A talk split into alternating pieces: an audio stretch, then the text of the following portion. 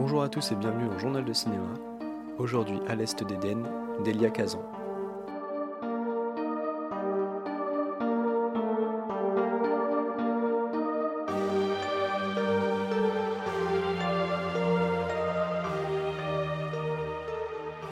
À l'Est d'Éden est un film américain d'Elia Kazan avec dans le rôle principal James Dean et qui est sorti en 1955.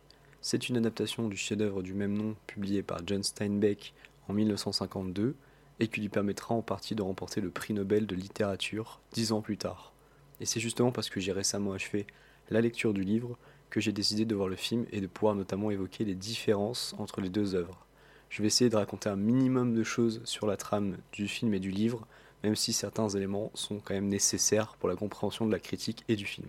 Le livre qui raconte donc l'histoire de deux familles, les Hamilton et les Trask, que l'on va suivre sur plusieurs générations entre la fin du 19e et l'aube du 20e siècle, et qui vont finir par être liés par un lieu, la vallée de Salinas, largement peuplée de fermiers et en plein développement comme une bonne partie de l'Ouest américain. Alors je ne vous ferai pas la critique du livre avant celle du film parce que c'est un livre qui est assez long et assez dense, il y a beaucoup de thèmes qui sont évoqués, mais un des principaux c'est celui de la dualité et de l'émancipation des individus. Et pour expliciter ça, Steinbeck se base largement sur la mésaventure biblique d'Abel et Caïn.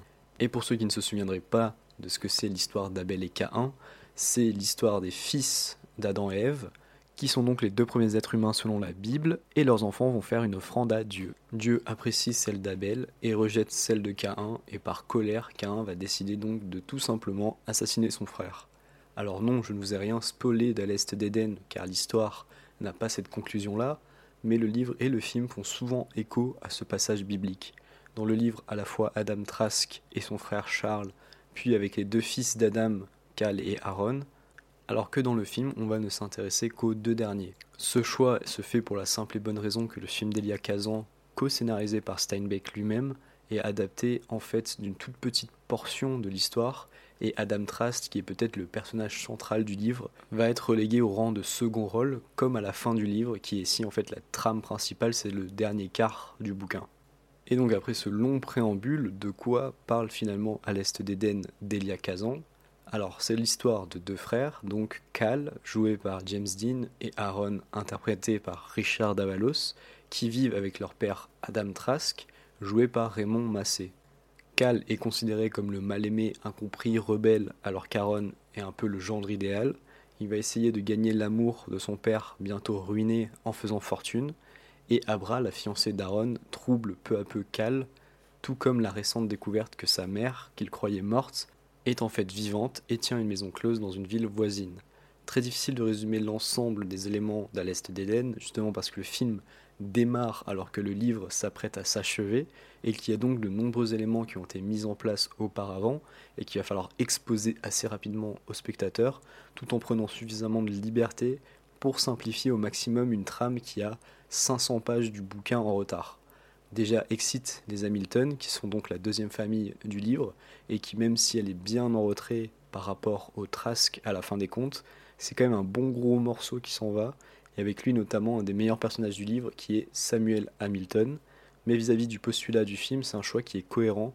C'est pas très utile de revenir sur l'histoire des Hamilton pour parler uniquement de Cal et Aaron. Et en parlant des meilleurs personnages du bouquin, il y a aussi un choix qui est assez imposant dans le livre, c'est le fait d'avoir supprimé Lee, qui est un genre de majordome, homme à tout faire, des Trask dans le livre, et qui là, du coup, n'est absolument pas présent dans À l'Est d'Éden, le film. En retirant Lee du scénario, Kazan et Steinbeck ressentent vraiment l'histoire sur la famille Trask et évincent un personnage central et majeur de la seconde moitié du livre, alors que par exemple Abra, la petite amie d'Aaron, devient bien plus importante. Je trouve que ce choix, ça fait sens avec la manière dont Kazan raconte son histoire, mais pour une personne qui a apprécié le livre, c'est un choc assez fort. Personnellement, c'est mon personnage préféré, et je pense que c'est le cas de beaucoup de lecteurs. Donc retirer un des personnages les plus appréciés et surtout les plus intéressants du livre, dans l'adaptation cinéma, c'est assez osé. Mais ça prouve bien une chose vis-à-vis de cette adaptation, c'est que je crois vraiment que Elia Kazan a été assez humble vis-à-vis du livre de Steinbeck pour ne pas tomber dans l'écueil de vouloir faire un film tentaculaire de 4 heures qui s'étalerait sur 3 générations et qui aurait dû d'ailleurs couper des pans entiers du livre parce que c'est quand même il y a vraiment beaucoup de choses Eh bien non, il préfère se recentrer sur une relecture plus simple d'une partie finalement très restreinte de l'œuvre d'origine. Même si on retrouve beaucoup de personnages du livre, des passages qui sont quasiment cités verbatim, eh bien je trouve que la mise en scène et le travail d'écriture apportent un éclairage finalement assez différent d'une même histoire. Le parallèle biblique est bien moins marqué pour créer une atmosphère intimiste qui s'attarde plus franchement sur la relation très distante qu'entretient Adam avec son fils Cal, qui en souffre beaucoup. Avoir amputé le film de la jeunesse d'Adam éloigne fortement toute la thématique autour de la destinée et qu'est-ce qu'on fait pour devenir qui on est, de la possibilité ou non de se libérer de ses chaînes, etc., pour faire du thème de l'amour maternel et paternel impossible la clé de voûte du long métrage. Si j'apprécie cette idée et son exécution, je préfère largement la démonstration beaucoup plus profonde et subtile que nous offre le livre en comparaison au film. D'autre part, des thèmes effleurés dans l'ouvrage sont mieux mis en valeur, comme la guerre qui se profile en Europe et la haine naissante à l'encontre des Allemands ayant migré aux États-Unis, avec une scène particulièrement évocatrice dans le dernier tiers du film. Je pense tout de même que la dimension tragique, mais aussi optimiste dans un sens du livre, est quasi inexistante, même si la conclusion essaye de s'en rapprocher, mais pâtit selon moi de l'absence du personnage de Lee. De même, le personnage de Kate, qui est assez hallucinant dans le livre, est bien moins intéressant et ses motivations sont assez peu explicitées. On perd beaucoup du message qui est transmis à travers son personnage et sa complexité. Quand on a lu le livre et que ces personnages apparaissent, on est en droit d'être frustré par ce qui en a été fait. En ce qui concerne le personnage de Cal, je trouve que le film le rend plus concret, au sens où ses intentions et son mal-être sont plus clairement affichés, et peut-être aussi simplifiés pour que le spectateur cerne plus facilement les enjeux. Et qui dit Carl dit donc James Dean, c'est le moment de parler de lui, car évidemment l'aura de ce film se joue aussi par sa présence, et du fait que c'est le premier des trois seuls films de sa carrière avant sa mort à 24 ans, l'année de la sortie du film. Je le trouve vraiment très bon dans ce rôle, et au-delà de simplement sa performance, je trouve qu'il dégage physiquement pas mal de ce qui est Cal Trask dans le bouquin. Une performance très acteur studio qui donne l'impression d'être un peu le miroir de la personnalité du vrai James Dean. Et même si son binôme Richard Davalos en Aaron n'est pas transcendant, c'est quand même pas un mauvais choix pour moi parce qu'il incarne un peu l'archétype du genre idéal assez lisse que tout le monde apprécie, mais finalement rien de plus, il n'y a pas un charisme débordant qui se dégage à l'inverse de Cal qui est tiraillé en permanence par ses démons, ses idéaux et surtout par l'idée qu'il est mauvais tout simplement alors que son frère lui est bon. Et dans le film, la dualité est plutôt bien rendue, alors que dans le livre elle était lancinante pendant de longues années, elle finit par éclater à la fin. Ici c'est forcément moins développé, mais on comprend quand même assez rapidement la dynamique entre les deux personnages et leur père. Et j'ai beaucoup aimé Raymond Massé dans le rôle du père, donc Adam Trask, tout à fait dans l'idée de ce que je me faisais du livre. Par contre, été un peu moins convaincu par Abra et son actrice Julia Harris, qui apparaît peut-être un peu plus ingénue, avec une personnalité moins étoffée et moins établie que dans le bouquin. Pour conclure, la mise en scène de Kazan, elle est de très grande qualité. Pour un film de 1955, il y a quand même pas mal d'idées de réalisation et de choix stylistiques que j'ai beaucoup aimé. Cependant, parce que le film a quand même 65 ans, certains plans sont assez datés et piquent un peu les yeux, il faut le dire. De même que l'ouverture statique du début m'a fait sourire parce que ça faisait très longtemps que j'avais pas vu ça. Juste un plan avec écrit ouverture et de la musique. Malheureusement, un peu d'exagération dans le pathos et un léger manque de subtilité dans les derniers instants du film gâche un peu ce que tout le film avait réussi à construire jusqu'ici de manière assez subtile, pour un final peut-être un peu too much qui perd finalement en force en comparaison avec la puissance de la fin du livre. Et je vous propose maintenant d'avoir mon avis final et ma conclusion sur À l'Est d'Éden.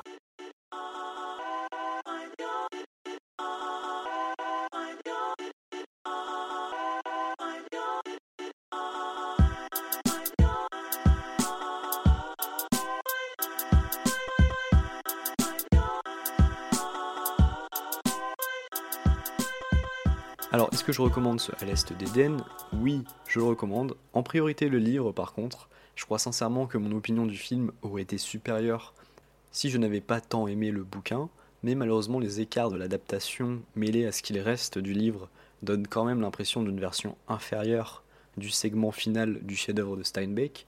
Si justement ce choix de ne garder que l'histoire de Cal Trask était vraiment intelligent, je pense que recentrer la thématique sur l'amour qu'il soit finalement sentimental ou parental, est une simplification assez extrême du propos d'À l'Est d'Éden. la performance et le charisme de Dean ne suffisent pas à faire oublier la grandeur du livre d'origine, mais surtout de son message qui finalement a été remodelé dans le script du film. Si l'idée de la rivalité entre les deux frères, la dimension religieuse, la quête de soi ou encore la question de la transmission sont toujours là, celui qui aura lu le livre se retrouvera forcément confronté à une version diminuée de l'histoire d'un livre qui a déjà été diminué par le fait de ne prendre que les 200 dernières pages, voire moins. Kazan et Steinbeck ont clairement voulu aller plus loin qu'une adaptation littéraire du texte en essayant de faire vivre le film indépendamment. C'est tout à leur honneur, mais au bout du compte, le film aura été une relative déception pour moi. Pourtant, on retrouve moult moments marquants de l'œuvre d'origine, retranscrits plus ou moins fidèlement, comme la fin ou la fameuse scène de l'anniversaire d'Adam Trask, aussi importante dans le film que dans le livre. Par contre, en tant que film, si je ne dois pas du tout considérer que j'ai lu le livre, je pense que c'est plutôt un bon film. Je m'attendais peut-être à quelque chose de plus marquant en raison de son aura et de sa renommée, qui est sans doute aussi liée à la figure de James Dean. Je trouve que le film lie assez peu le spectateur avec les personnages, et notamment avec Cal, qui finalement paraît peut-être un peu capricieux, peut-être un peu vainement par moments, et son feu intérieur, son espèce de mal-être, il peut ne pas être tout à fait limpide aux yeux du spectateur. Reste qu'évidemment sa performance est plus que très solide, que la mise en scène est très bien menée, à l'image notamment de l'intrigante scène d'introduction, et que le scénario garde beaucoup de la substance de son modèle. Un modèle certes diminué, mais quand une aussi grande œuvre est diminuée, il y a quand même beaucoup de choses à en retirer.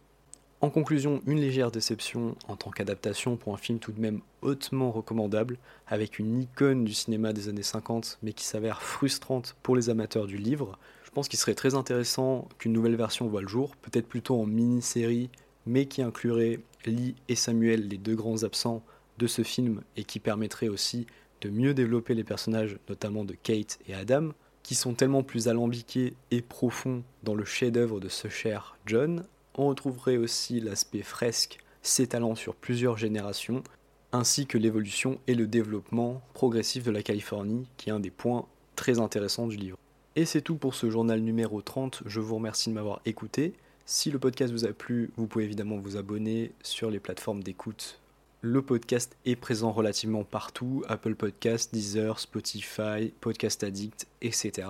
Et pour toute l'actualité du podcast, twitter.com at journal de cinéma. Je vous remercie encore et je vous dis à la prochaine. Bye bye.